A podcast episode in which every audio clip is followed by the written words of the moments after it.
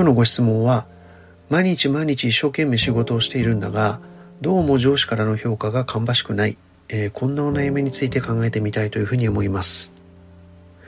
えー、これ結構深い悩みになっちゃいますよねやっぱりね。はい、えー、一生懸命頑張っているんだがどうもなんか上司からの評価が得にくい、うん、なんか話が噛み合わない、えこんなことあるのではないかなというふうに思います。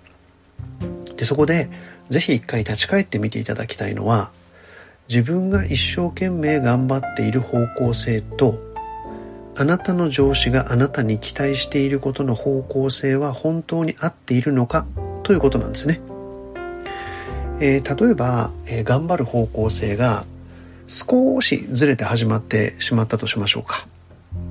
最初はですね、少しずれていても、時間の経過というのはまだ短いので、その際なりに、何なりには気がつきにくいのかもしれません。そして、まあ、上司の側もですね、えー、手取り足取り、まあ、いろいろ口を出すのもなんだなということを思うので、まあ、しばらく見てようかみたいなことになるのかもしれません。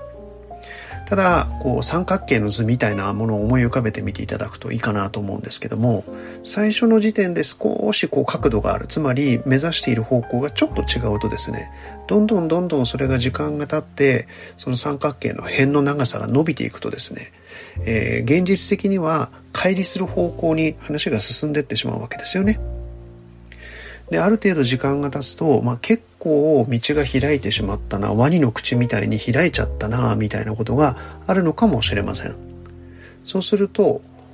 上司が期待していない方向にもりもりもりもり頑張ったとしてもですねそれは現実的になかなかやはりいい評価には結びつかないという現実もそこに出てきてしまうわけです。まあ、こういうことのためにぜひやらなければいけないことというのは、まあ、ある程度の頻度を持って、えー、上司とのコミュニケーションをするということになるんだと思います。ただ今現在、まあ、コロナ禍ということでリモートワークになられている方も多いかもしれません。今までだったら、まあ、本当に立ち話であれどうなってる？これどうなってる？これでいいですか？あれでいいですか？と言ってたものがですねじゃあわざわざベクトルを合わせるためだけに上司の時間を使って Zoom のミーティング設定しますか？というとなんとなくまあいいかっていうモードになってしまって、えー、上司とのワンオンワンの時間が、えー、なかなか取れないとか感覚が空いてしまうみたいなこともあるかもしれないですよね。でもなんかお互いに違和感を感じながら時間が経ってしまって3ヶ月半年そして最悪の場合は1年後の業績のフィードバックみたいなところまでですねずるずる引きずってってしまったりすると